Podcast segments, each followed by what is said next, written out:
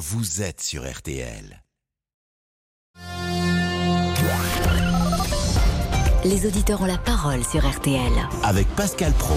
Où est passé l'imam Hassani Hussein? Est-ce que vous validez la décision du Conseil d'État? Nous sommes avec Abdel. Bonjour Abdel, vous êtes président de l'association des parents euh, d'élèves et vous, euh, vous êtes dans le Nord et vous avez euh, parfois entendu les conférences de l'imam Hussein.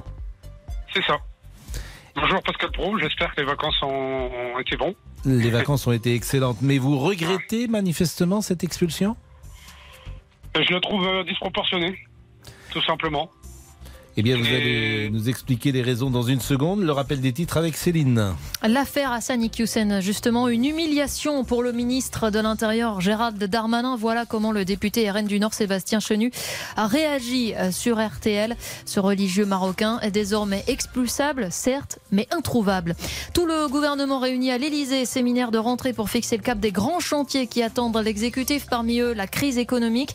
L'inflation ralentit, certes au mois d'août, mais elle atteint tout de même 5 5,8% sur un an et c'est même près de 8% pour ce qui concerne les produits alimentaires. C'était le dernier grand dirigeant soviétique, Mikhail Gorbatchev, est décédé à l'âge de 91 ans. L'opposant russe Alexei Navalny salue un homme qui a su quitter le pouvoir pacifiquement. La météo avec vous, Peggy Broche, c'est calme cet après-midi. Oui, exactement, Céline. Globalement, c'est du beau temps sur la majeure partie du pays, mais c'est vrai que cet après-midi, il y aura un peu plus de nuages porteurs de quelques averses, notamment sur la façade avec un coup de tonnerre possible. Pas grand chose, mais quand même. Mais aussi sur le sud-ouest et surtout sur les Pyrénées où là les averses orageuses seront plus marquées, parfois accompagnées de grêles.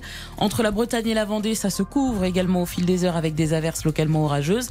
Mais ailleurs, un temps sec sous un ciel un peu plus variable que ce matin. Donc entre nuages et éclaircies, mais ça restera agréable. Il y a un peu de vent également sur les bords de Manche, près de la Méditerranée et en Corse. Le tout sous des températures stationnaires, donc encore élevées pour la saison.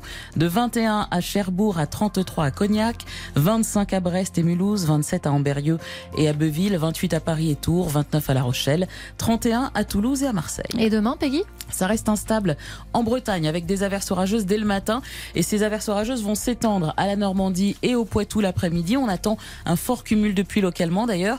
À Calmy dans le sud-ouest où là on va retrouver des nuages le matin mais il fera très beau dans l'après-midi. Entre les Alpes-Maritimes et la Corse, un temps plus mitigé avec un risque d'averses orageuses mais partout ailleurs il fera beau. Allez peut-être très localement une averse voire un coup de tonnerre isolé dans l'après-midi vers les Hauts-de-France. Le tout sous des températures stationnaires. Merci beaucoup Peggy. À demain et à demain aussi Pascal. Je vous laisse avec les auditeurs. Merci Peggy, euh, merci euh, Céline. Il est 13h04, on reste, euh, nous partons avec les auditeurs. Les auditeurs ont la parole. Pascal Pro sur RTL. Le Conseil d'État a donné hier son feu vert à l'expulsion de l'imam Hassani Hussein. Ce dernier, vous le savez, reste introuvable. Nous sommes avec Abdel, qui est président d'une association de parents d'élèves. Abdel, vous nous disiez que vous trouvez que c'est disproportionné. Vous-même, vous, l'avez écouté, disiez-vous, lors de certaines conférences. Essayez de nous apporter quelques arguments pour nous convaincre, pourquoi pas oui, euh, bah, en réalité, euh, on se trouve pas très loin d'une mosquée où euh, il y avait plusieurs conférenciers, parce que l'imam, on dit l'imam, mais Hassan Hussein, c'était un conférencier donc qui prêchait dans plusieurs mosquées sur plusieurs sujets depuis de nombreuses années. On sait aussi sur le Facebook, sur voilà, il y a beaucoup d'endroits où il prêchait entre guillemets, on va dire la bonne parole. Euh, c'est pas un imam, donc moi je le connaissais pas en tant qu'imam. Euh, il y avait des sociologues, il y avait un peu de tout. Donc euh, on venait, on écoutait, puis après chacun fait son avis. Euh, pourquoi je trouve ça disproportionné? Parce qu'en réalité, on connaît pas le fond du, du, du dossier. Pourquoi il a été euh, validé par le Conseil d'État. Bah, on connaît le fond du dossier propos antisémites, discours sur l'infériorité de la femme et sa soumission à l'homme, qui constitue des actes de provocation explicite et délibérée à la discrimination ou à la haine, justifiant la décision d'expulsion. Je vous lis euh, l'arrêté du Conseil d'État.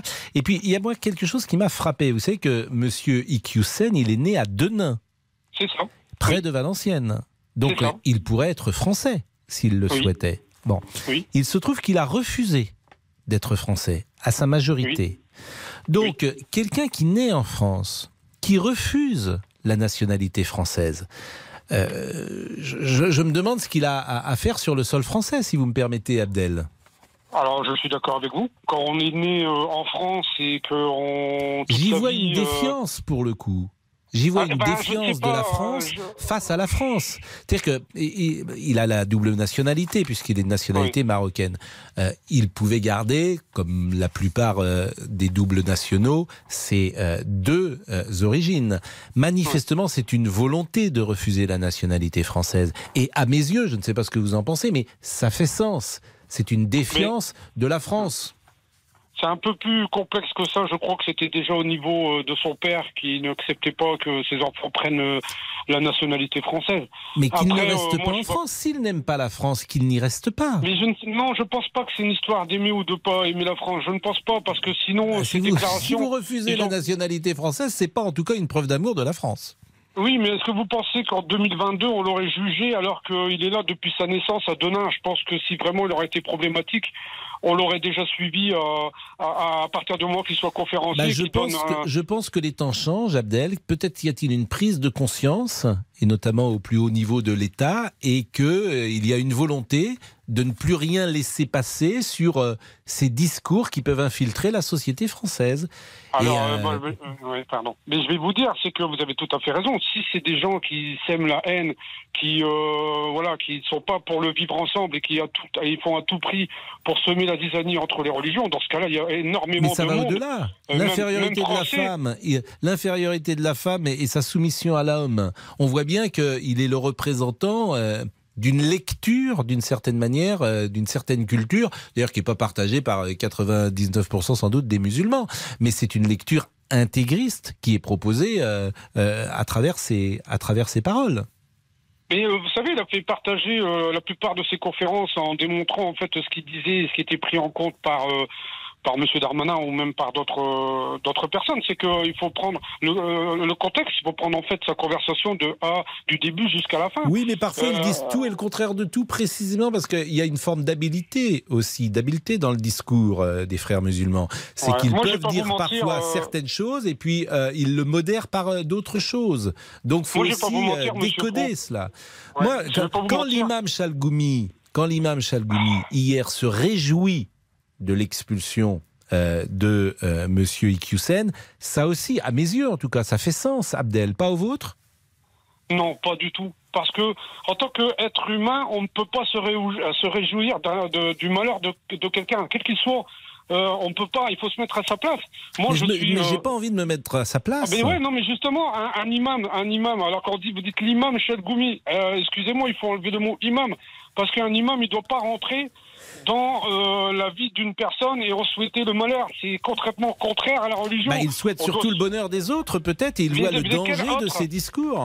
Mais non, mais euh, attendez, est-ce que vous pensez réellement qu'il, qui, qui, qui, enfin, j'en, sais rien, je sais pas comment dire ça, mais est-ce que vous croyez qu'il est en train de créer des, des personnes pour commettre des, des meurtres, des attentats et autres? Je pense pas, sinon depuis le temps, Je n'en on sais rien, mais il y a, de. je n'en sais rien, mais il y a un discours euh, qui a été jugé dangereux par le Conseil d'État, et je vous dis même à l'intérieur de la communauté musulmane, et c'est pour ça qu'à dessein, je cite l'imam Chalgoumi, il s'est réjoui de cette décision. Ce n'est pas rien, Abdel. Oui, on peut pas se réjouir. On peut être. Bah, Moi, il y voit dire, un danger. Comment je l'interprète L'imam Chalgoumi, il pense peut-être que M. Iqiyoussen trahit euh, la, la religion de l'islam. Mais on peut pas. ouais, non, ça serait, ça serait énorme. Ça voudrait dire que c'est Monsieur Chalgoumi qui est représentant de la communauté musulmane. Mais- C'est comme Monsieur Nkusen, il n'est pas représentant de la communauté Mais ça musulmane. peut C'est ça le exister dans toutes les religions. C'est-à-dire que des- dans la religion catholique, de la même manière, vous avez des prises de position d'un prêtre qui peut condamner euh, l'interprétation qui serait faite par un autre prêtre d'un texte biblique. Ah, Peut-être, oui, si euh, c'est le fond du sujet et qu'en réalité il est erroné, je suis tout à fait, d'accord avec vous qu'à à ce moment-là, il faut le corriger.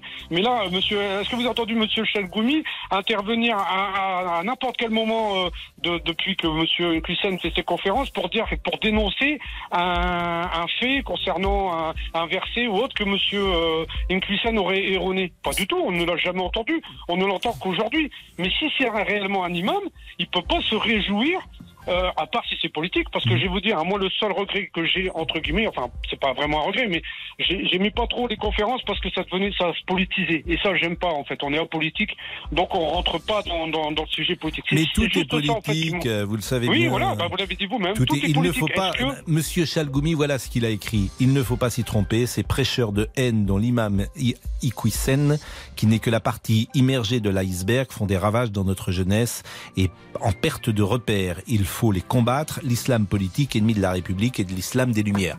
Voilà ce qu'il a tweeté hier. Abdel, on marque une pause, mais c'est passionnant notre échange.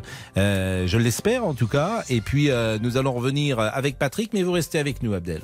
Jusqu'à 14h30, Les auditeurs ont la parole sur RTL.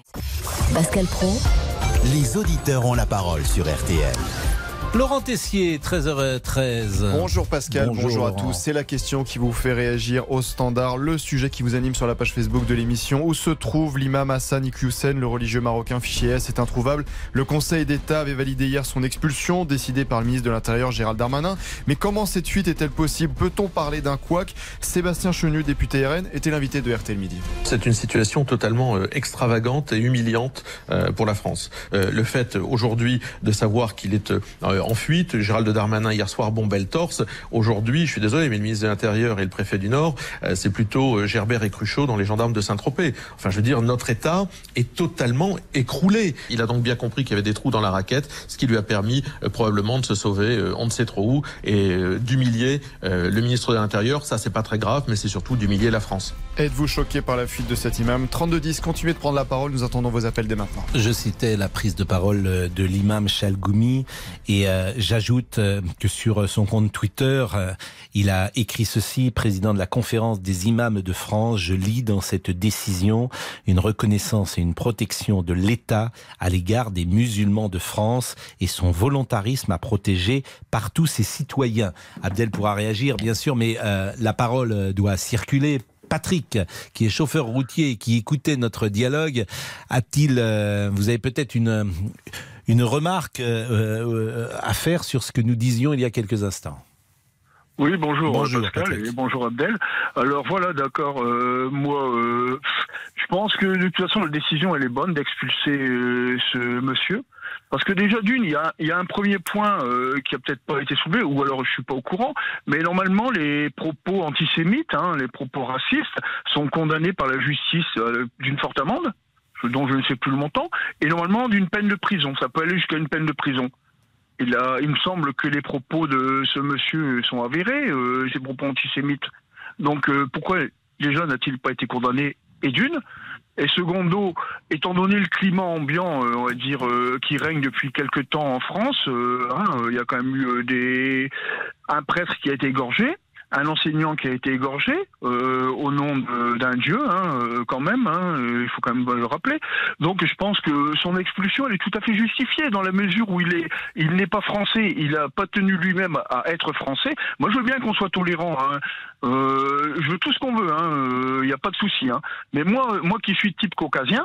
Donc euh, hein, euh, blanc, euh, blond aux yeux bleus, enfin maintenant j'ai moins de cheveux, donc euh, on va dire euh, gris et à moitié chauve. Hein, si je tiens des propos islamophobes, même si le terme islamophobe il n'est pas approprié, parce que la phobie c'est la peur. Et moi, euh, j'ai pas peur de l'islam. Hein.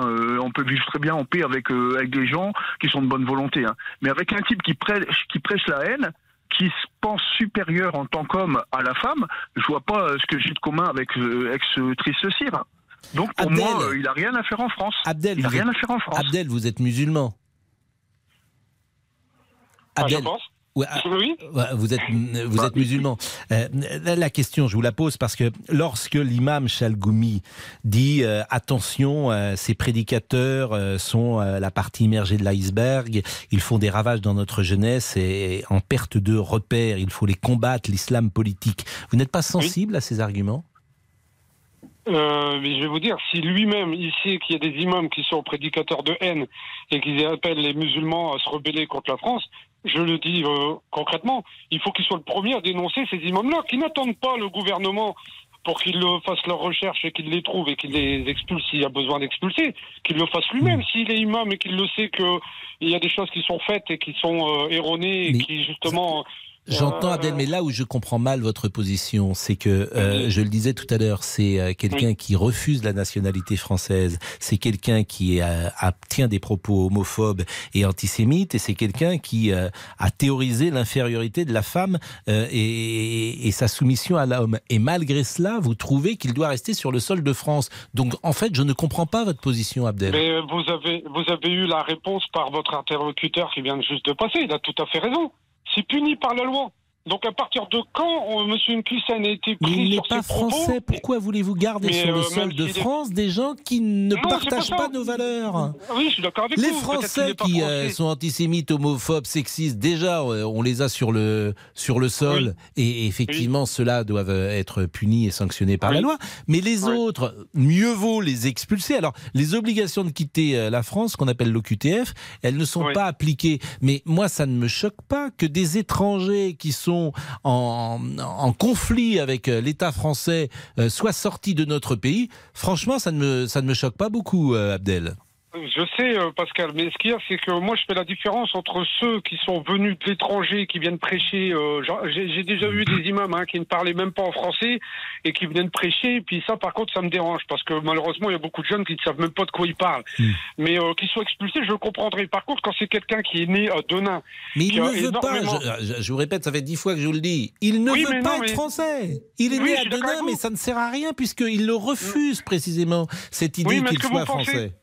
Est-ce que vous pensez Parce qu'en réalité, moi, euh, pourquoi ça me dérange? Parce qu'en réalité, s'il a fait des erreurs et s'ils sont euh, condamnables, il doit le payer en France. Le fait de l'expulser, Mm. est-ce que vous pensez réellement qu'il va payer ses, ses propos? C'est symbolique, euh, c'est symbolique Abdel. C'est un message Mais oui, mais- qui est envoyé aujourd'hui, une prise de conscience. Je, je- je- je le lis également comme cela. Ce Ouais. ce n'est pas tant contre euh, l'imam Iqiyoussen, c'est le symbole et le message que tu envoies à la société française. Mais malheureusement, vous pensez Mm. que ça va cacher. En fait, comme on le dit, c'est la partie de l'iceberg. Vous pensez que le fait d'avoir d'expulser euh, Hassan Hussein, ça va faire peur aux autres prêcheurs de... bah, non, ils vont Je n'en sais rien, mais il faut bien faire quand même quelque chose. Merci en Ah tout oui, cas non, mais ça, Abdel, merci, euh, merci Abdel, merci Patrick. C'était notre premier sujet, il est 13h19.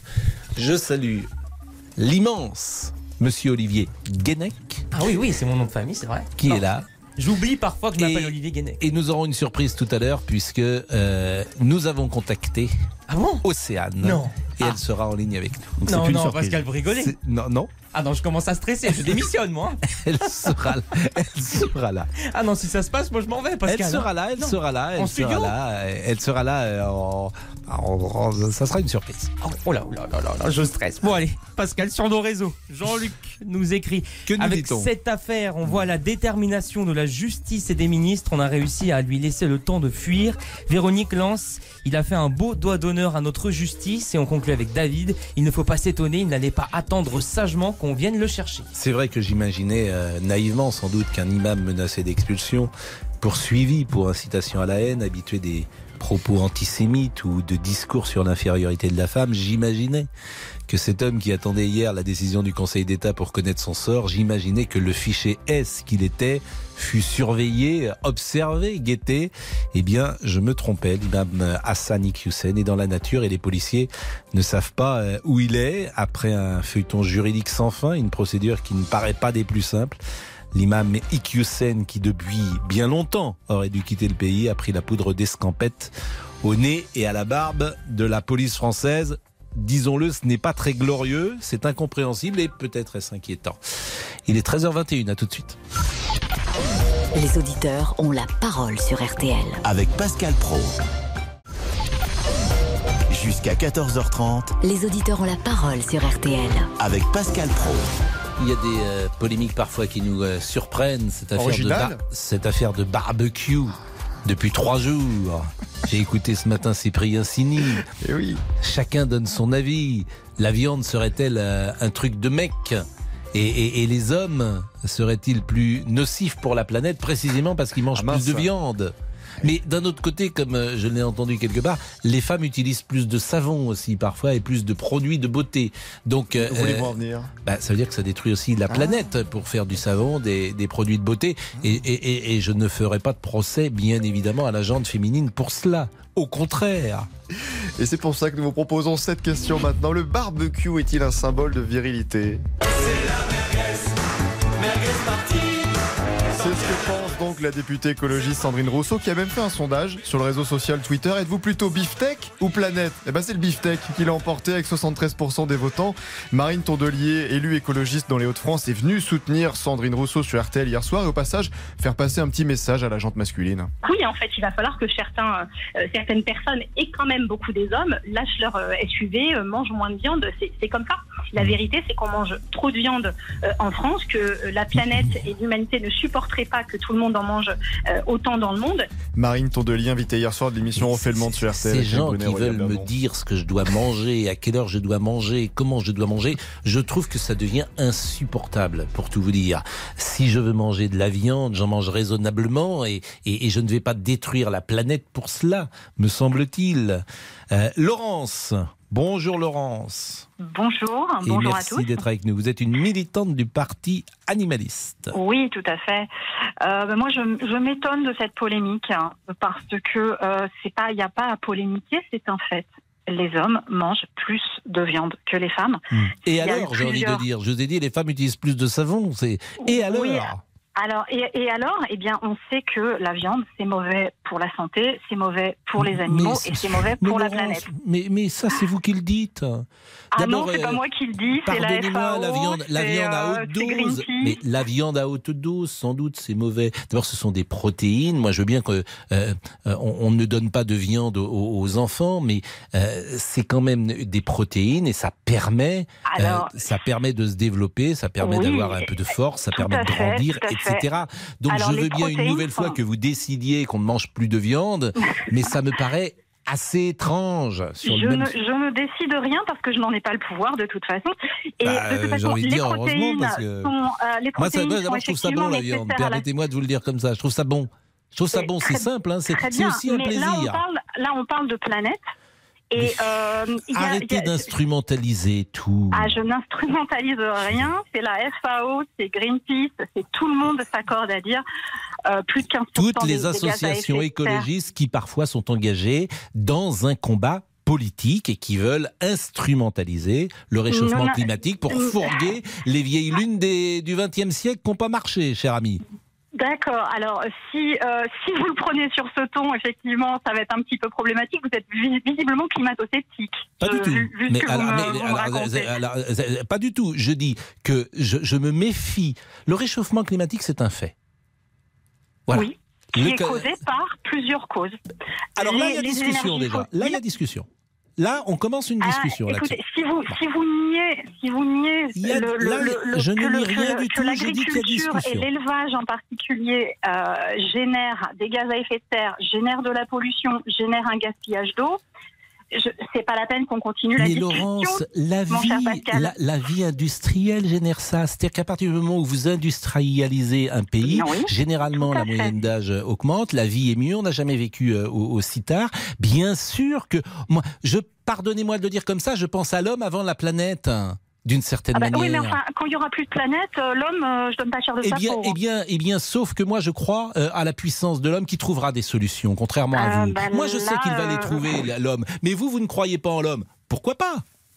Alors déjà, je crois en l'humain et je crois à la- en- en- au fait que l'humain peut être raisonnable et arrête à tout prix euh, de vouloir manger de la viande matin, midi et soir, en se disant que même s'il se fiche totalement du sort des animaux, il peut peut-être penser à sa propre santé et surtout à la santé de la planète. Mais il ne s'agit pas de manger de la viande matin, midi et soir. Très bien, très Comme bien. toujours, Alors, il faut faire cela les avec fle- modération. avec Je crois que de la viande Alors- rouge, il faut en manger deux jours, ou euh, deux fois ou trois fois par semaine.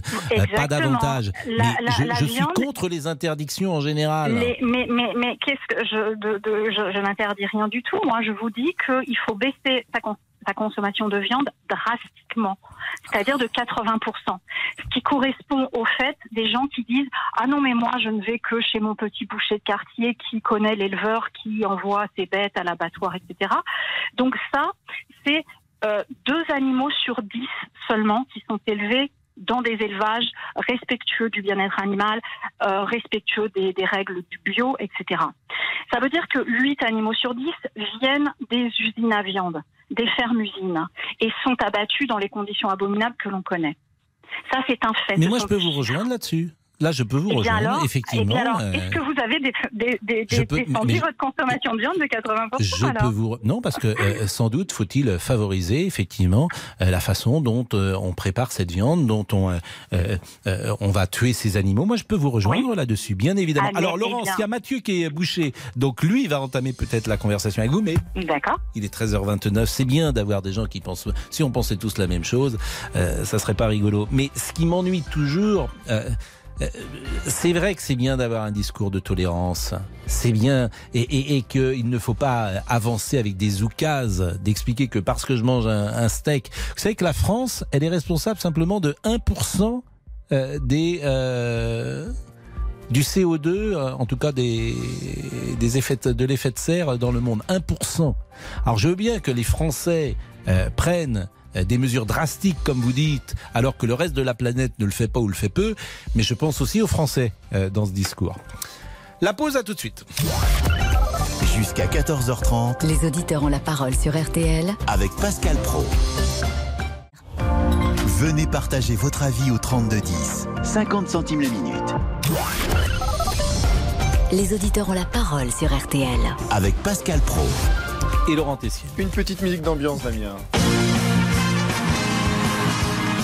Tellier a annoncé qu'elle quittait la direction du concours Miss France après 17 années pour se consacrer à d'autres projets. Ça sera l'ancienne Miss Cindy Fabre qui va la remplacer.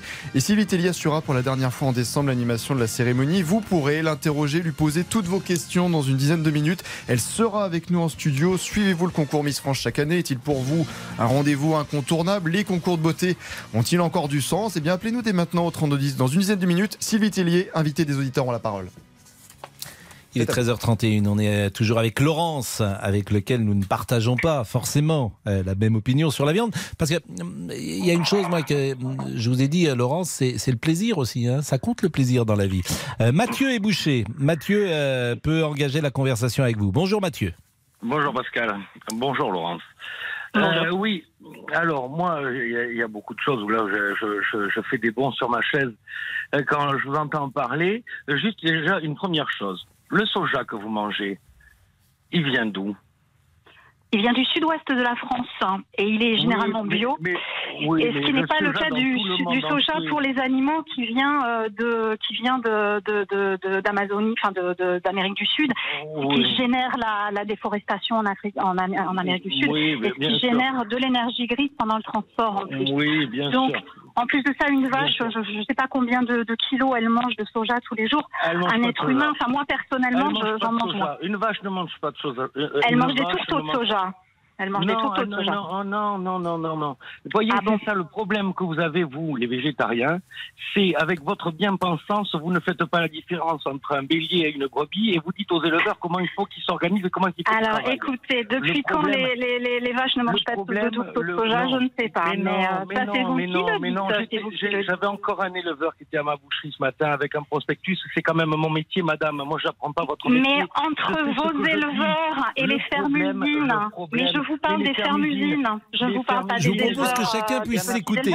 Je vous propose, Laurence, vous écoutez Mathieu. Alors, euh, c'est un peu euh, parfois l'hôpital qui se moque de, de la charité, puisque je suis le premier à interrompre, euh, souvent. Mais je vous propose, euh, vous écoutez Mathieu et après vous lui répondez. La parole est à Mathieu.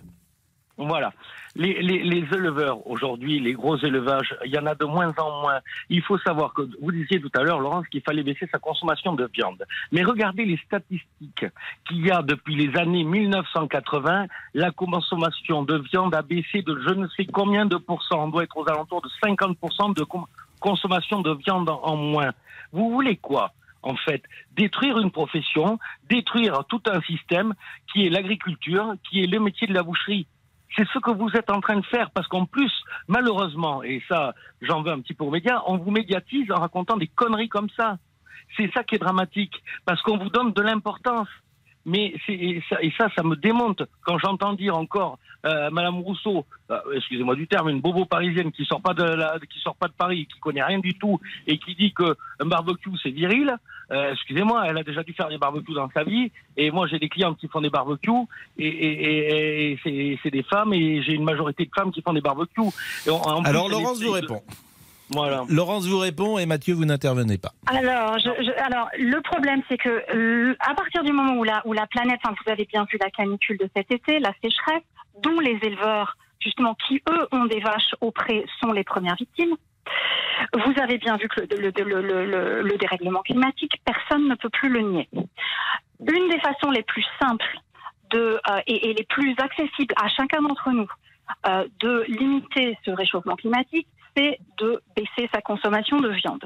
Si tout le monde veut se, euh, c'est ce que j'expliquais à Monsieur Pascal Pro tout à l'heure, si tout le monde veut se fournir dans des petits élevages, donc dans des élevages euh, euh, traditionnels, fermiers, familiaux, etc., il faut baisser de 80% sa consommation de viande puisque 8 animaux sur 10, comme je disais, viennent de l'élevage industriel. Donc, euh, en gardant ces 20%, euh, les, les bouchers, les petits bouchers, de, desquels vous êtes, j'imagine que vous ne travaillez pas euh, dans une grande surface, euh, dans la grande distribution. Donc, ces, ces- ces métiers-là peuvent perdurer. De toute façon, il me semble bien avoir également entendu que euh, les, les- les professions de la boucherie avaient énormément de mal à recruter. Donc, euh, bah, s'il y a moins de Tout viande à recruter c'est pas, Exactement, mais je, C'est de la je- je- plaque. voilà. Donc, Voilà, la première chose. La deuxième chose, euh, Sandrine Rousseau a dit que oui, le barbecue était, assu- a été associé à la virilité. Là, je vois vraiment pas où, où est le, le problème parce que oui, euh, traditionnellement, les femmes font plutôt la cuisine, mais quand il s'agit du barbecue, c'est généralement, je n'ai pas dit tout le temps, bien sûr qu'il y a des femmes qui allument leur barbecue et qui font leur viande et qui mangent de l'entrecôte et qui aiment ça. C'est pas le problème, c'est pas 100% des hommes. Mais quand c'est le barbecue, c'est quand même euh, monsieur qui s'y colle. Le- Laurence, mais, d'abord, moi, ce que je regrette, c'est que euh, elle le pose tellement mal, euh, Madame Rousseau, qu'on n'a pas envie d'entrer dans le débat. Et c'est dommage parce que ce qu'elle a dit est très pourrait être très intéressant. C'est vrai, c'est vrai que incontestablement, il y a la viande rouge est associée aux hommes et la pratique du barbecue est associée sans doute aux hommes. Et ça serait intéressant de savoir effectivement qu'est-ce que ça signifie, pourquoi, etc. Moi, c'est quelque chose qui pourrait m'intéresser. Laurence, vous êtes, pour comprendre, vous êtes végétarienne, végane? Moi, je suis, euh, je suis végétalienne au niveau alimentaire et je suis végane euh, dans ma vie, euh, dans ma vie. Et euh, c'est indiscret de vous demander si vous avez des enfants, si vous êtes en couple ou. Alors je, je non, je, je n'ai pas d'en- je n'ai pas d'enfant Mm. et enfin je voilà. Alors oui, j'habite Paris, je suis une bobo parisienne pour euh, Monsieur le, le Boucher, j'imagine, mais je ne Mm. Non, vois pas en quoi le fait d'habiter Paris peut empêcher de se poser des questions sur le réchauffement Vous climatique, avez pas, le mais vous avez parfaitement raison. Non, mais c'est les enfants. Moi, je, vous demandais si vous aviez des enfants parce que quand on a des enfants, bah forcément, je, je, je- je ne suis pas sûr que le régime végétarien, végétalien, vegan soit Alors, tout à fait vous adapté être, euh, à, vous un- à enfant. À un enfant. Maintenant, je, prends des précautions en disant comme, ça. comme je, comme je vous le disais tout à l'heure quand vous parliez des protéines, une protéine, c'est une protéine, qu'elle soit d'origine animale ou végétale. Ça n'a pas d'importance. Il n'y a pas de protéines de bonne qualité en venant des animaux ou de qualité moindre venant des plantes et des végétaux. Une protéine, c'est une protéine. La seule chose dont il faut se supplémenter, c'est la vitamine B12. Tout le reste, on le trouve dans tous les végétaux. Bon, est-ce que c'est indiscret de demander ce que vous avez déjeuné, par exemple, euh, Laurence, aujourd'hui? Alors, moi, j'ai déjeuné euh, une salade de tomates et de courgettes euh, du jardin avec euh, des pâtes euh, froides, une salade froide. Voilà, avec des pâtes complètes. Bah, écoutez, ça c'est plutôt un bon repas, d'ailleurs. Et- Et un bon repas sain et j'ai pas faim là. J'ai mangé un petit peu avant et voilà, ça va et ça va me tenir jusqu'au soir. Bah merci en tout cas pour notre échange, Laurence. c'est vrai, merci également à Mathieu qui est bouché en, en Gironde.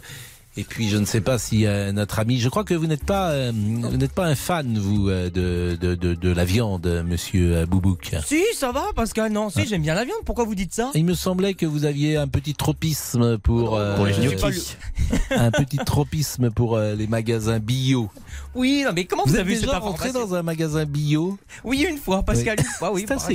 C'est assez joyeux un magasin Bah bio. oui, c'est vrai, surtout qu'il y a plein de légumes, j'ai pas l'habitude d'en manger, donc c'est pour ça que c'est assez surprenant, non? Non, non, mais c'est vrai, moi j'aime bien y rentrer parce qu'il y a quelque chose de joyeux euh, à l'intérieur de Et ce vous achetez magasin. quelque chose au moins Je regarde. Vous achetez quoi, Pascal? Juste un Euh, Qu'est-ce que je- je- j'achète Euh, J'achète du pain d'épices. Du soja, j'imagine aussi. Du soja, mais non, mais tous les goûts sont dans la nature Bien sûr. et, et grand bien face à ceux qui veulent manger du tofu et du, du- du soja. Euh, Ça, moi, je n'ai aucun souci avec ça. On veut faire un barbecue avec vous. On pourra le faire cet été? Bien sûr, j'ai l'impression que ça résonne un peu là. Pourquoi ça résonne? Je suis dans le grenier, Pascal, comme d'habitude. ça. Ah, Comme d'habitude. Bon, Sur que- nos réseaux. Que nous dit-on Aurélien nous écrit les Aurélien, écologistes ah, font. La première fois que Bérénice vit Aurélien, il la trouva. euh, la première fois qu'Aurélien vit Bé- Bérénice, il la trouva franchement laide. D'accord. Bah écoutez, Pascal, je, j'ai pas Vous- compris, mais vous- je continue mes Vous messages. ne connaissez pas, c'est la première non, phrase d'un film qui s'appelle, d'un livre qui s'appelle Aurélien, d'Aragon. Le seul que je n'ai pas lu alors. C'est l'incipit. L'incipit, c'est la, c'est la première phrase. La première fois Je sais, qu'Aurélien vit Bérénice, il la trouva franchement laide. Aurélien nous écrit Les écologistes font une polémique par jour. Il ferait mieux de proposer des solutions à la place.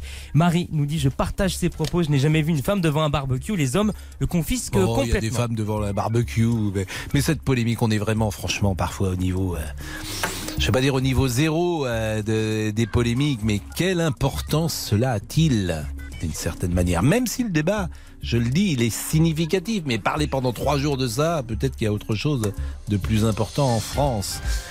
Damien Béchiot est là, mais Damien, il est un peu en Bonjour, grève Pascal. de musique euh, en ce moment. Bah, on, a mis, euh, on a mis les musclés avec euh, la.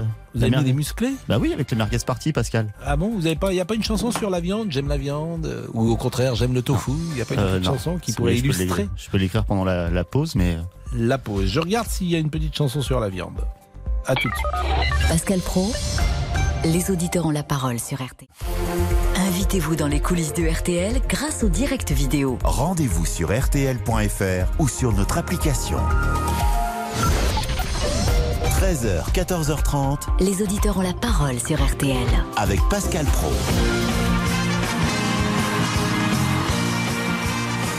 La célébrissime musique Le générique. des Miss France. Bonjour Sylvie Tellier. Bonjour Pascal, vous Ça me fait bien plaisir euh, que vous soyez avec nous. Le public vous connaît et je pense vous apprécie et même vous aime tout court. Vous êtes à la direction du concours Miss France depuis 17 années et vous avez annoncé que vous quittiez euh, la direction. Pourquoi?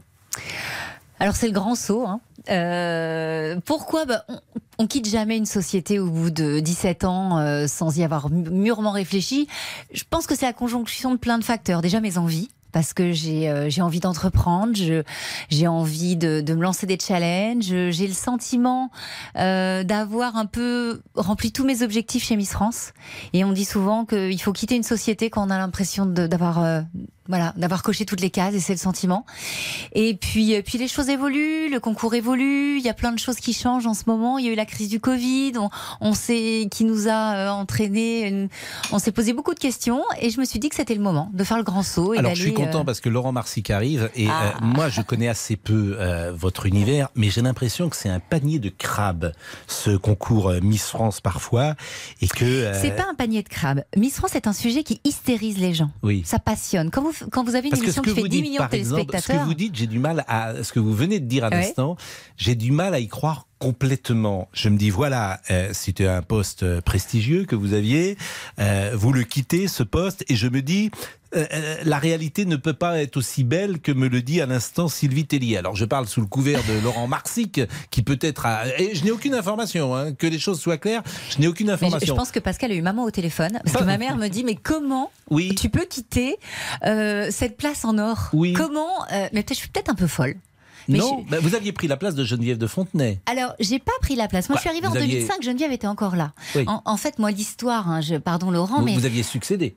j'ai euh, un peu succédé par obligation, parce que je suis Oui. arrivée en 2005 et Geneviève est partie en 2010. Elle a eu 90 ans, je crois, hier. Hier, c'était son son anniversaire Elle déteste qu'on souhaite son anniversaire, donc je ne lui ai pas souhaité son anniversaire, mais je lui ai envoyé un petit message ce matin en lui disant que j'avais bien pensé à elle. Laurent Marsic, décryptage, est-ce que euh, la réalité est telle que nous le dit euh, Sylvie Tellier? Ouais, alors c'est vrai qu'il y avait une rumeur qui courait depuis euh, de- de- depuis quelque temps. Après, euh, voilà, que, que, que la page se tourne. La page s'est tournée déjà avec l'arrivée d'Alexia Laroche-Joubert.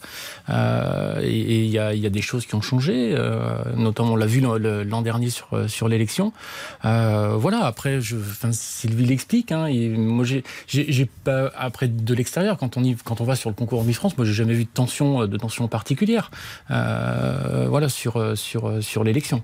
Et est-ce qu'on sait qui qui va euh, vous Alors oui, bien sûr, puisque euh, Alexia est arrivée effectivement l'année dernière à titre de présidente. Moi, j'étais directrice Mm. générale. Alors aujourd'hui, euh, Alexia en fait va devenir présidente directrice générale. Donc c'est elle qui va prendre en charge euh, et prendre les rênes de ce concours. Elle va se faire aider par Cindy Fab, qui est une ancienne Miss France. Euh, et c'est vrai qu'Alexia m'a proposé de faire un petit peu de conseils jusqu'à la fin de décembre, que ce que je vais faire, ce que j'ai accepté, parce qu'il est important pour moi. En fait, je quitte Miss France, mais je quitte un peu mon bébé. Donc, il est important pour moi de, de faire en sorte que la transition se passe au mieux. J'ai vraiment envie, j'ai un peu souffert, et tu le sais, Laurent, hein, quand Geneviève est partie et, et que moi j'étais là, j'ai un peu souffert de je pars, mais euh, je veux encore donner mon avis. Et je trouve que quand on quitte une société, il faut savoir euh, guider déjà euh, les nouvelles équipes et puis avoir une espèce de réserve sur les décisions qu'ils vont prendre, les soutenir. Et moi, j'ai vraiment envie de partir en fait dans cet état Il n'y avait pas de dissension avec Alexia Laroche-Joubert, qui a été nommée présidente de la société à l'automne 2021. Il n'y a pas un rapport entre le fait qu'Alexia Laroche-Joubert soit nommée l'année dernière et le fait que vous partiez un an plus tard. Alors Alexia est une femme de caractère, je suis une femme de caractère. Et je peux vous dire que ça, euh, je pense que c'est bien, parce que ce sont les femmes de caractère qui font avancer les choses. C'est entendu. Euh, Alexia était ma sixième ou septième présidente, je crois. Alexia est arrivée avec de nouvelles idées des envies d'évolution du concours et c'est pour ça que je vous dis que c'est une conjonction de facteurs. Je ne pars pas à cause d'Alexia Larouche-Joubert, que je sois claire. Je pars parce que, un, j'ai envie de continuer cette carrière de chef d'entreprise que j'ai initiée il y a 15 ans. d'accord, par exemple, avec euh, ces nouvelles orientations? Oh, ben ça, j'ai émis des réserves déjà Hmm. par le passé. Par exemple, euh, aujourd'hui, euh, dire qu'une Miss France va pouvoir être maman avec des enfants, je me suis déjà exprimée, je vois pas comment. Parce que j'ai été Miss France, Hmm.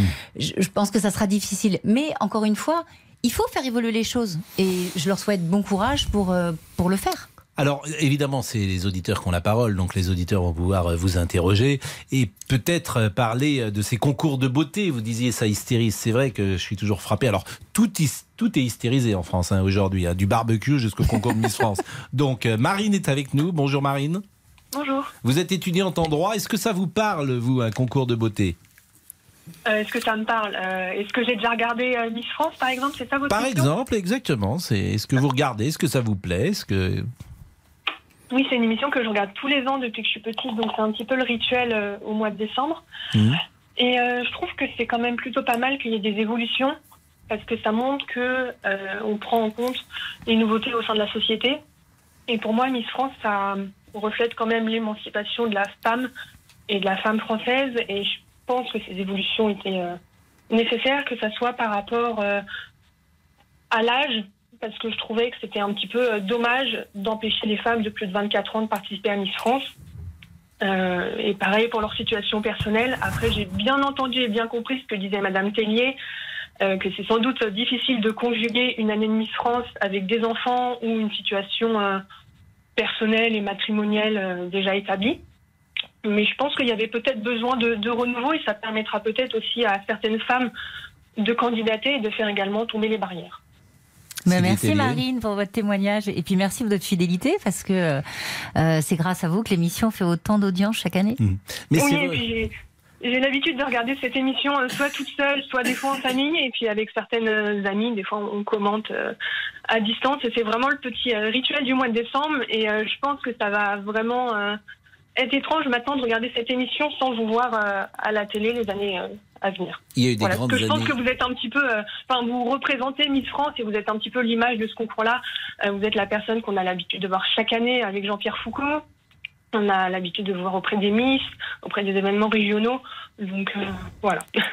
Merci Marine. Il y a eu des grandes années Miss France en termes d'audience. C'est vrai que le spectacle aujourd'hui, mais c'est vrai pour toute la télévision, hein, il y a moins de monde devant euh, le spectacle télévisuel, mais c'est vrai que ça ne fait pas le plein comme ça le faisait Ah il y a si, 15 si, ans. si. Pascal, vous n'avez pas vu les audiences de l'année dernière Audience historique, 75% de part de marché chez les jeunes. Ce, ce ce qu'on peut, ce qu'on peut mettre, et, et là pour le coup, euh, euh, Sylvie ne le dit pas, mais ce, que- ce que euh, moi j'ai vu évoluer dans le, dans, dans le concours, c'est qu'on est, on est passé d'un concours de beauté. Je regardais l'élection de, euh, de Sylvie. Euh, c'est 2000. euh, Décembre 2001. 2000. Euh, Il y, a quelque- il y a quelque chose qui m'a frappé, c'est qu'on annonce sa victoire, on la voit mettre la couronne, il y a de la musique, les génériques. Mm. Et ce qui a changé, c'est qu'aujourd'hui, on, euh, Sylvie a, a, redonné la parole justement à toutes ces Miss. Euh, je vois, on voit passer régulièrement sur les réseaux sociaux des, des commentaires sur Miss France, etc.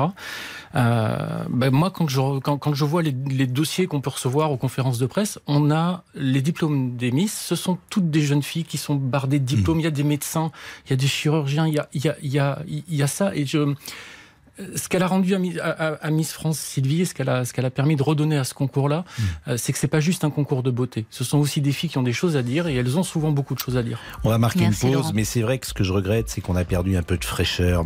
Moi, je suis très bon public. C'était un plaisir euh, en famille de regarder ce spectacle et d'admirer, disons-le, la beauté féminine. Mais aujourd'hui, euh, on a l'impression qu'admirer la beauté féminine, c'est presque une faute. Ah oui, mais là, vous mettez le doigt sur un autre sujet qui est un sujet beau plus large.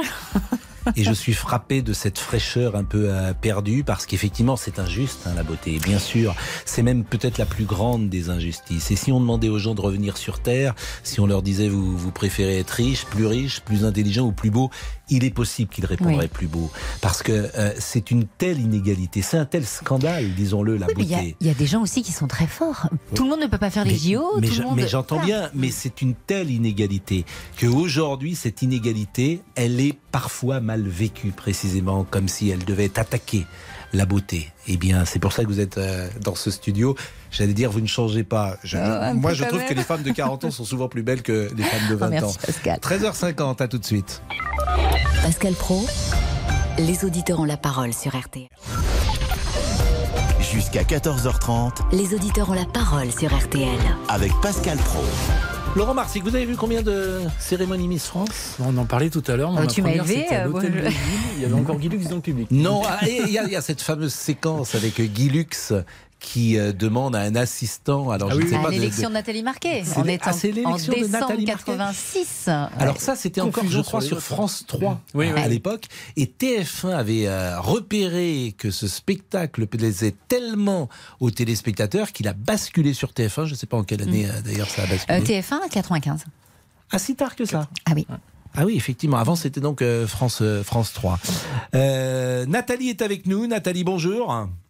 Bonjour. Et Nathalie, euh, je peux dire que vous êtes euh, d'une certaine ah, manière. Oui, oui, voilà, oui, vous, bien êtes, sûr. vous êtes transgenre. Je peux vous présenter voilà, comme ça, cela. Je, voilà, je suis une femme transgenre. Et vous vouliez précisément parler à, à Sylvie Tellier. Bonjour Nathalie. Bonjour Sylvie Tellier. Euh, ben oui, parce que je, je voulais vous remercier.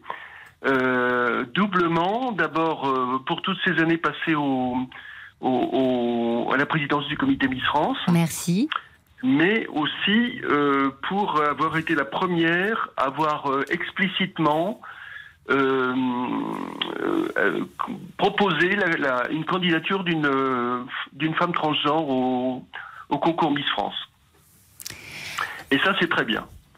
J'ai l'impression, Sylvie Tellier, que je, je, cette information, je ne l'ai pas, ah, je l'ai pas vu passer. Euh, bah, écoutez, moi, vous savez, je, je considère que, que, que ça relève de l'intimité. En fait, j'ai toujours euh, euh, dirigé Miss France en respectant l'intimité des jeunes femmes qui se présentaient. Mmh. Et, et, et en fait, quand vous présentez à une élection de Miss, on n'a pas on n'a pas besoin de savoir euh, d'où vous venez, ce que vous faites. C'est, c'est du ah, domaine de. Il faut être une femme, oui, mmh. c'est vrai. Donc ce que dit euh, Nathalie n'est pas tout à fait juste. C'est-à-dire que vous Alors vous je crois que Nathalie prononcé... fait référence à cette année où, euh, en Ile-de-France, nous avons une candidate qui s'est présentée qui est transgenre. C'est ça, Nathalie hein? Andrea Furet, Andrea Furet, exactement. Exactement. Oui, et qui a été, euh, qui a été première, euh, pardon, à Miss Paris, qui a été dauphine de Miss Paris et qui participera à l'élection de Miss Île-de-France, euh, mm. eh bien en octobre Mais il n'y a, pas prochain. eu, il n'y a pas eu encore une femme transgenre euh, lors de la compétition finale de Miss France. Non, pas que je ne, ouais. pas que je non, sache. Non, non. Mm. En, en, revanche, ce que je peux vous, ce que je peux vous dire, euh, c'est que on a nous au sein de la communauté LGBT on a un, un, un, concours Miss T France, Miss Trans France, euh, qui, euh, qui, est organisé tous les ans.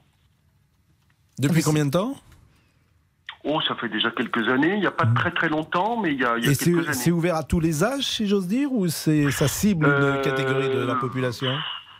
Bah, C'est évidemment aux femmes trans, mmh. euh, mais c'est plutôt des femmes jeunes. Mmh. Euh, moi, j'en connais une. Je connais la, la Miss France 2021, qui était, euh, enfin, qui est toujours à Chanel et qui a participé au concours euh, de Miss Trans Monde en Thaïlande il y a, il y a un mois, deux mois à peu près. Alors, et qui a fini deuxième. Deuxième. Alors, je vous coupe parce qu'il est déjà 13h57 et Jean-Alphonse Richard est là et il va nous parler de l'heure du crime. Donc, Nathalie, je vous propose de rester avec nous, Sylvie, bien sûr. Et pour le moment, c'est euh, le sommaire de l'heure du crime. C'est le sommaire de l'heure du crime. Désolé d'arriver dans cette discussion. Parce que c'est Non, pas pourquoi du même euh, tonneau, si je puis dire, ce que je vais vous présenter. Hmm. Mais euh, dans l'heure du crime aujourd'hui, bah, c'était il y a 5 ans, le 27 août 2017, disparaissait la petite Maëlys. Euh, à Pont de Beauvoisin. Alors, euh, vous allez me dire, euh, oui, bah, tout a été dit. Effectivement, l'enquête est passée par là, le procès a eu lieu. Nordal Lelandais a été condamné à la perpétuité avec une peine de sûreté très, très, très élevée. Il ne sortira que dans beaucoup d'années. Il aura 61 ans quand il pourra prétendre à sortir de prison. Euh, mais euh, c'est une enquête qui finalement laisse un goût euh, d'inachevé, autant chez les enquêteurs, chez les juges que dans la famille, parce que finalement Nordal Lelandais, par lâcheté, ou peut-être pas simplement parce qu'il est fabriqué comme ça, ben, il a jamais expliqué.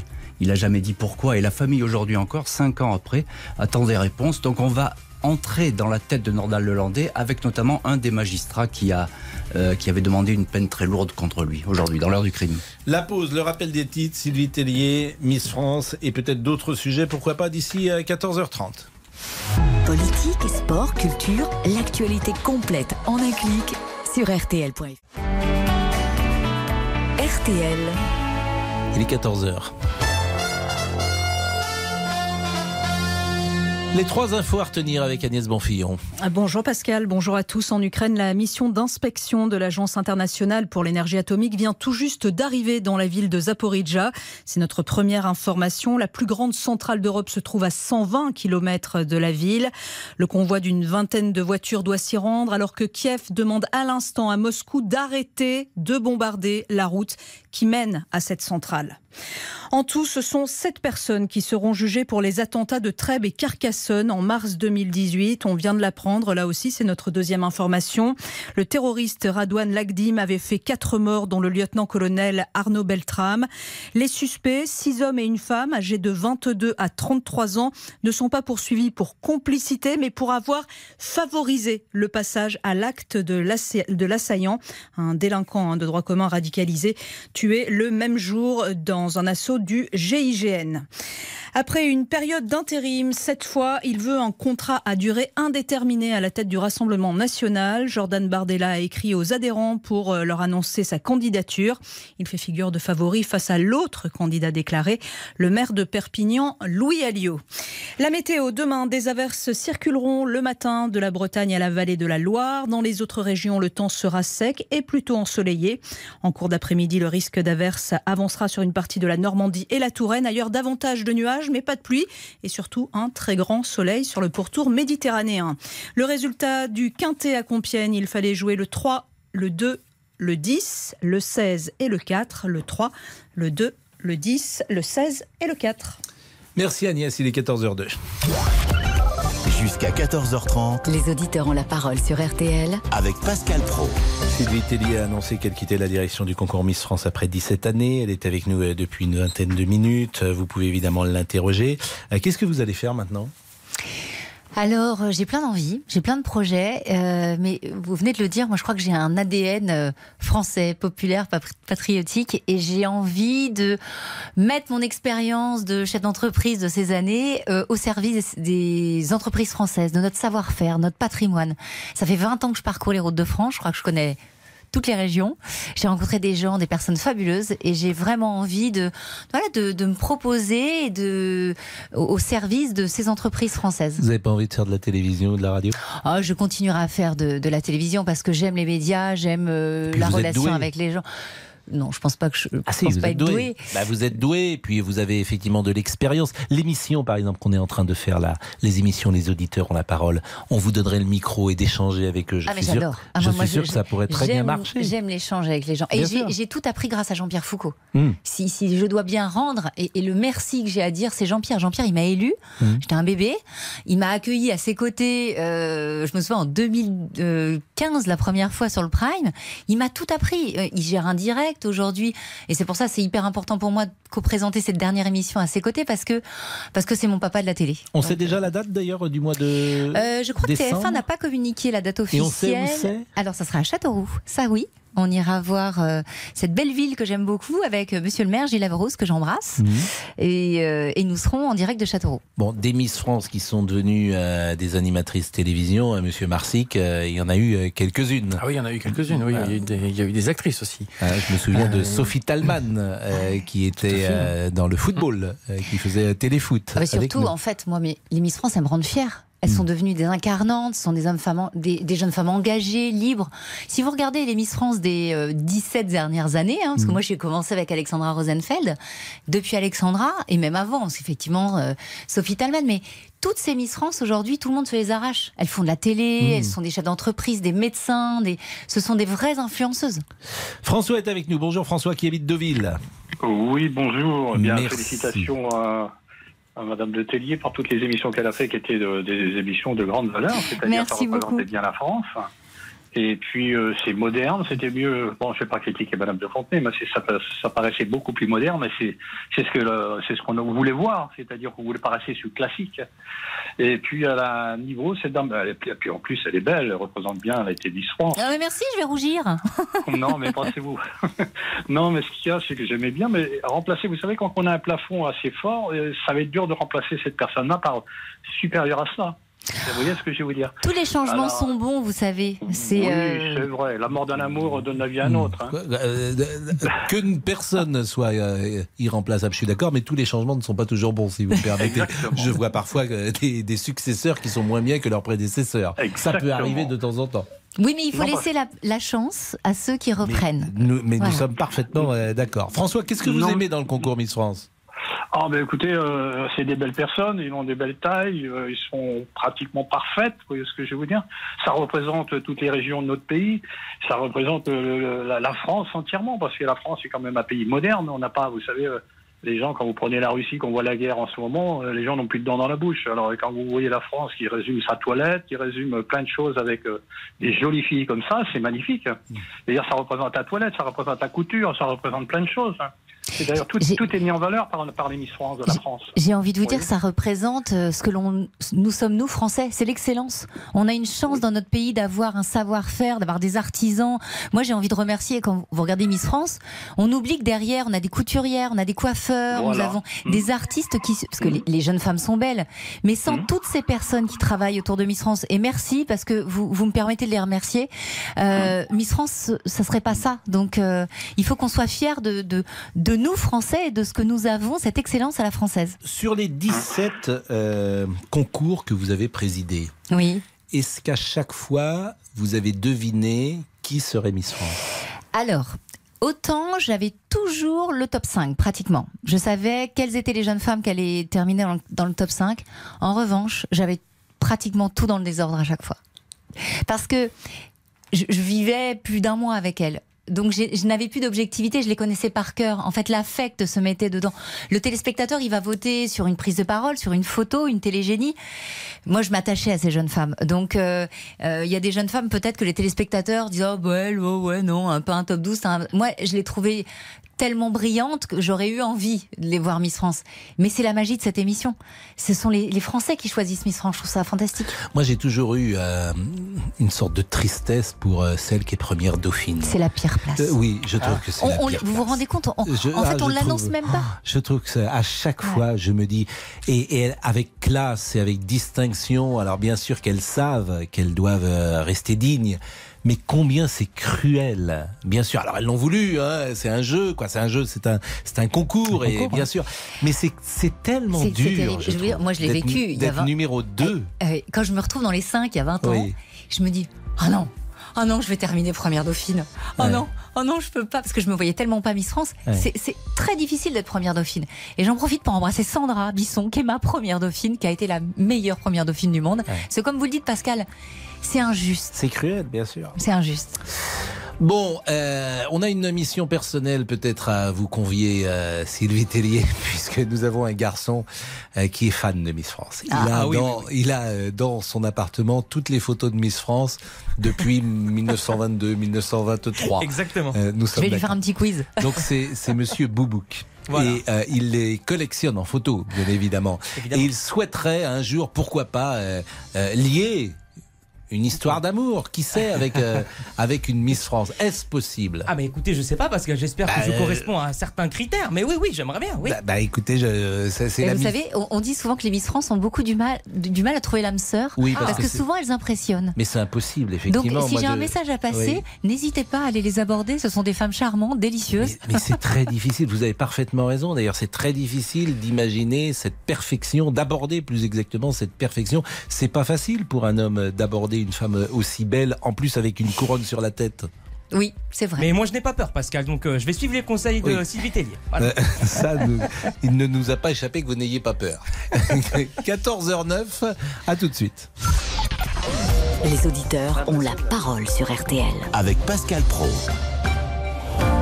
Votre avis nous intéresse. Appelez le 3210, 50 centimes la minute. Jusqu'à 14h30 Les auditeurs ont la parole sur RTL. avec Pascal Pro.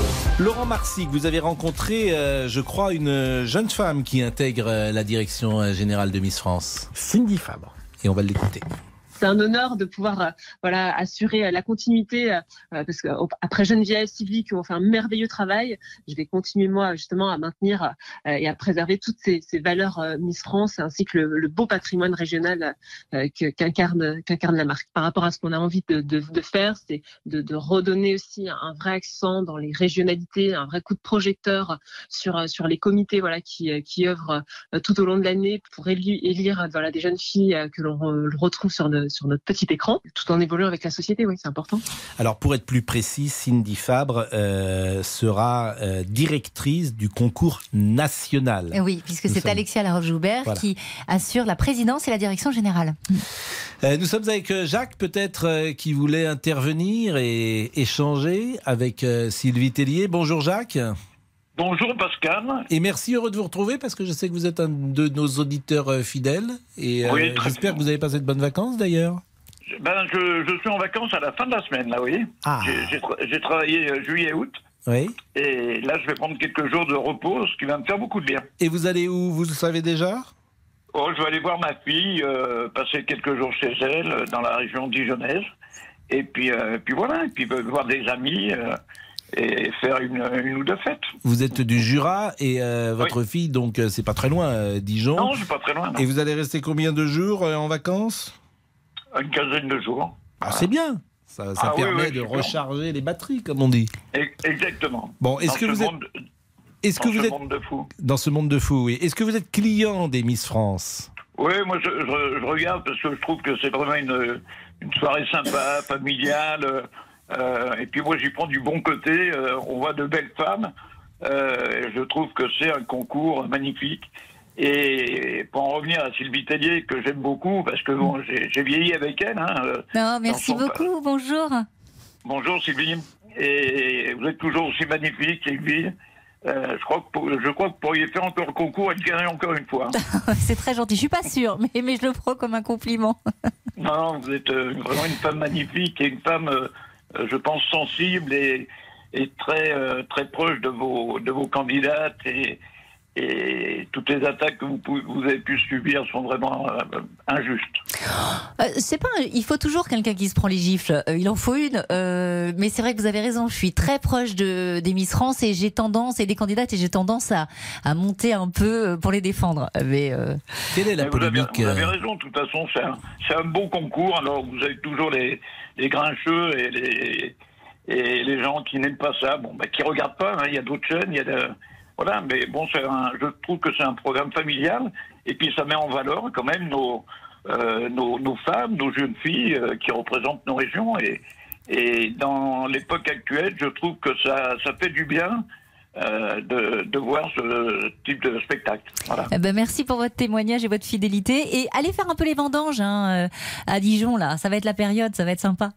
Alors, vous savez, euh, moi maintenant, à mon âge, hein, les vendanges, je, je, je déguste plus. Oui, mais juste pour déguster. Ah bah non, pas pour aller ramasser les grains, hein, juste pour goûter. Quelle est la polémique qui a été la plus difficile à, à Oh. gérer en 17 ans? Euh, la plus difficile, je dirais que c'est le départ de Geneviève en 2010. Parce que euh, parce que moi je venais d'accoucher de mon petit mon premier garçon. Euh, c'était vraiment je, je souhaitais pas le départ de Geneviève. Moi j'étais arrivée dans l'organisation depuis cinq ans. Moi j'avais le côté chef d'entreprise. Je gérais toute la partie opérationnelle financière. Elle était la communicante en fait. Et, et ce que tu disais tout à l'heure euh, c'est vrai qu'il était important pour moi de, de remettre au milieu du concours les Miss France parce que Geneviève était très présente et c'était important que l'on connaisse les Miss. Mais c'est vrai que quand Geneviève est partie ça a été très très dur. Vous savez quand on, on succède à quelqu'un Mm. que l'on a 25 ans enfin, j'en avais peut-être 28 euh, c'est toujours une période très délicate ça a été un peu violent pour moi parce que je voulais vraiment pas le départ de Geneviève je l'ai subi comme tout le monde et euh, j'avoue que c'est euh, il y en a eu d'autres des polémiques hein, qui ont été compliquées mais je Bah, Régulièrement, il y en a. Quel est le concours que vous avez préféré en 17 ans? L'élection que j'ai préférée Mhm. Ah, euh, les Philippines, Miss Univers, quand on gagne avec Iris Mittenard. Parce que ça, c'était exceptionnel. Après, les élections de Miss France, elles sont toutes belles. Quel est le président du jury que vous avez euh, aimé? Ah, j'ai une pensée pour Alain Delon. Parce que, euh, parce que Geneviève part justement en 2010 et là je me dis bon Geneviève s'en va il faudrait que l'on ait un incarnant quelqu'un qui représente justement cette France ce et, et- et tout de suite je pense à Alain Delon et, et je le contacte je lui pose la question et Alain me dit oui oui avec grand plaisir mais attention si je viens c'est pas pour une élection c'est pour toute la vie bon il n'est pas resté toute la vie mais moi j'ai des souvenirs avec Alain Delon et je le remercie euh, s'il nous écoute parce que euh, Il est magnétique. pas- il est magnétique. Moi, j'ai, franchement, il m'a appris tellement de choses. J'ai, euh, euh, il est exceptionnel. Tous ceux qui ont rencontré Alain Delon n'en parlent pas de la même manière de ceux qui ne l'ont pas rencontré. Ouais. Il, y a, il y a quelque chose chez lui de l'ordre du, du- du charisme, du, du magnétisme qui fait qu'il entre dans une pièce et la pièce Ah, s'arrête. tout le temps s'arrête. Et moi, j'ai, j'ai eu la chance de rentrer dans son intimité. J'ai, voyagé avec lui. Je suis allée. euh, Vous êtes allé à Douchy Euh, Je suis, je suis pas allée à Nouchy euh, parce que c'est, son Hmm. fief. euh. Non, mais je suis partie avec lui en déplacement. En fait, je suis allée faire un festival du film avec lui. gentil. Il est très gentil et surtout, il a un succès Hmm. dans le monde entier. Moi, j'ai vu des femmes s'accrocher au, au- au- à la voiture avec Alain Hmm. Delon. Et il est, euh, non, non, c'est, vrai que je pourrais écrire un bouquin sur Alain. Quel souvenir vous garderez euh, de Jean-Pierre Foucault? Bah, c'est. euh, J'ai pas grandi avec un papa. et euh, et Jean-Pierre, il a eu ce rôle de. de oui, très paternel. Il a été d'une d'une patience avec moi. Il a été euh, hyper pédagogue. Euh, j'ai le compliment que vous me faites sur les médias, c'est c'est Jean-Pierre qui m'a tout appris. Je me souviens encore, je, je sais pas que j'entrais sur sur scène, je disais mais Jean-Pierre comment tu fais? Moi j'ai j'ai envie de pleurer, je pourrais je pourrais mourir là tellement je suis stressée. Et il me disait mais Sylvie, si tu n'es plus stressée, faut pas faire ce métier. C'est ce qui nous rend vivants, c'est l'adrénaline. Et je crois que je me suis nourrie de tous ces conseils. Et quelle est euh, la Miss France de laquelle vous vous sentez peut-être la plus proche? Est-ce que parmi ces 17 euh, têtes que vous avez couronnées depuis euh, 17 ans, il y a une euh, jeune femme qui est devenue une de vos amies? J'ai une affection particulière pour toutes les Miss France parce que euh, alors c'est pas c'est pas une une réponse euh, toute faite. J'ai passé 365 jours avec chacune. Il y en a qui ont des caractères un peu plus forts que d'autres. Il y en a qui sont plus malléables. Il y en a qui sont plus patientes. Mais euh, ce sont devenues toutes des amies. Alors certaines, j'ai eu des petits euh, heures en tant que directrice générale et c'est pour ça que je suis très contente aujourd'hui aussi de partir parce que je vais pouvoir poser, vous savez, ce cette espèce de, de, de truc un peu lourd de Madame la directrice et je vais redevenir Miss France 2002 et, et mes rapports avec elle vont être beaucoup plus fluides parce que je vais plus être celle qui va être euh, allez là c'est attention les filles c'est le règlement. Je vais redevenir juste Sylvie comme elle. Et vraiment je les embrasse et j'en profite pour embrasser. Je- pardon je suis un peu longue mais Non. remercier tous les Français parce que euh, euh, oh non je vais pas y arriver Mais non, mais c'est vrai que c'était un moment euh, émouvant euh, pour vous euh, ces 17 années et il y a de l'affection. Le public, il apprécie, il Le aime ce public, concours. il m'a fait un cadeau fantastique il y Oui. a 20 ans. Mm. Moi, je suis d'un milieu assez modeste, je- j'avais jamais voyagé. Euh, ils m'ont offert une couronne qui a changé ma vie. Et j'ai eu la chance, pendant 17 ans, de pouvoir changer la vie d'autres Miss France. Et ça, j'aurais pas pu le faire sans la fidélité du public. Quand j'écoute les reportages, les, les témoignages tout à l'heure, merci. Merci parce que bah, sans le public, on n'aurait pas Miss France, sans la presse évidemment, mais c'est le public qui fait que cette émission est, est tellement belle et je suis persuadée que les Miss France ont besoin des Français et que les Français ont besoin de Miss France. Est-ce que vous savez euh, quelle était la première Miss France? Parce qu'il y a quelqu'un qui nous écoute qui a longtemps travaillé sur une autre radio que la nôtre. et- Agnès Sauré, Bah, euh, elle était. Et vous savez d'où elle était? Espelette. Espelette, Et exactement. D'ailleurs, j'ai un petit appel parce que Oui. je cherche avec le maire d'Espelette. Oui. On, on voudrait euh, remettre, rénover la tombe d'Agnès Souret. Euh, donc voilà, on est, C'est la en première train Miss de- France quelle année? 1920. 1920. Alors c'est euh, Bernard Abadi, euh, qui est un nom euh, de notre métier, qui travaillait sur une autre radio concurrente. Avec 2B. Et avec 2B, effectivement, moi je l'ai connu lorsque je euh, commençais ce métier. Je le voyais, il était correspondant à Bordeaux.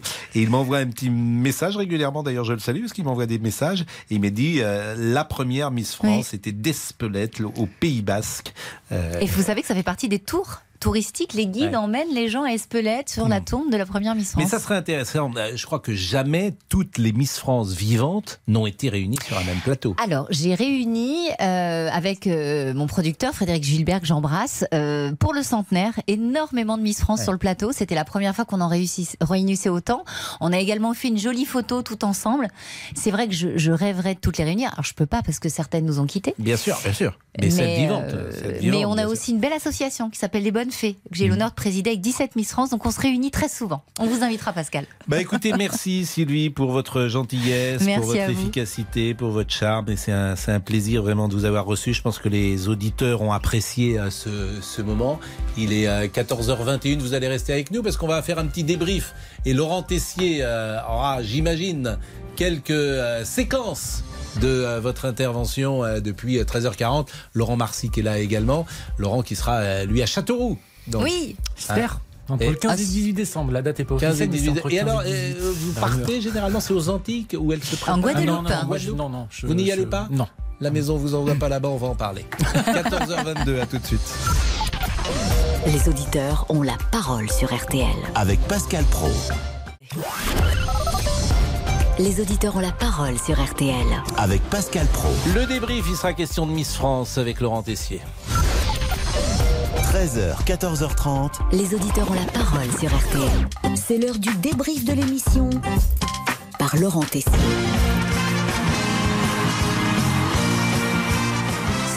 Sylvie Tellier quitte la direction du concours Miss France. Elle était l'invitée de l'émission et Pascal, vous savez toujours bien accueillir. Moi, je trouve même. que les femmes de 40 ans sont souvent plus belles que Ah. les femmes de Oh, 20 ans. merci, Pascal. Ah là là, quel dragueur ce Pascal Pro. Bon, Sylvie Tellier qui va se lancer dans d'autres projets. J'ai envie d'entreprendre, j'ai envie de, de me lancer des challenges, j'ai le sentiment euh, d'avoir un peu rempli tous mes objectifs chez Miss France. Et on dit souvent qu'il faut quitter une société quand on a l'impression d'avoir euh, voilà, d'avoir coché toutes les cases et c'est le sentiment. Un départ après 17 années de bons et loyaux services et forcément le concours, bah, c'était comme la famille. En fait, je quitte Miss France, mais je quitte un peu mon bébé. Je quitte un peu mon bébé. C'est exactement ce qu'a dit Océane, l'amour de vacances de Monsieur Boubouk après deux semaines de relation. Un Monsieur Boubouk qui tente de se remettre de cette rupture. Et vous avez essayé, Pascal, de prendre sa défense auprès d'Océane. Moi, je crois euh, à la puissance de l'homme qui trouvera des solutions. Mais oui, mais nous le voyons sur la page Facebook de l'émission. Vous voulez entendre Océane, la voir. Et je vous rassure, nous sommes sur le coup. Nous avons contacté Océane. Non. Ah non, je commence à stresser, je démissionne moi. Elle sera là. Elle sera là. Ah non, si ça se passe, moi je m'en vais, Pascal. Elle sera hein. là, elle Non. sera là, elle En sera studio là. et- En attendant l'arrivée d'Océane, Sylvie, vous avez donné un petit conseil à Monsieur Boubouk, lui amoureux des Miss France. Il les collectionne en photo, bien évidemment. Et il souhaiterait un jour, pourquoi pas, euh, euh, lier une histoire d'amour. Et si j'ai un message à passer, n'hésitez pas à aller les aborder. Ce sont des femmes charmantes, délicieuses. Et pour séduire les Miss France, pourquoi pas un peu de littérature avec le Alain Delon de la Baule, le Georges Clounet de Noirmoutier. Bonjour, c'est Pascal Pro. Oui, quelle citation pouvez-vous nous sortir pour draguer en soirée Aurélien nous écrit les Aurélien, écologistes ah, La première fois qu'Aurélien vit Bé- Bérénice, il la trouva franchement laide. D'accord, bah écoutez, Pascal, je, j'ai Vous- pas vous- compris, mais je continue mes Vous messages. ne connaissez pas, c'est la première non, phrase non. d'un film qui s'appelle, d'un livre qui s'appelle Aurélien. Ouais, c'est peut-être pas la bonne démarche. Essayez plutôt la chanson française. Comme d'habitude. Allez, le débrief pour aujourd'hui, c'est terminé. Mettez-vous boule caisse. Pascal Pro va chanter. Chantez pas aujourd'hui? Non.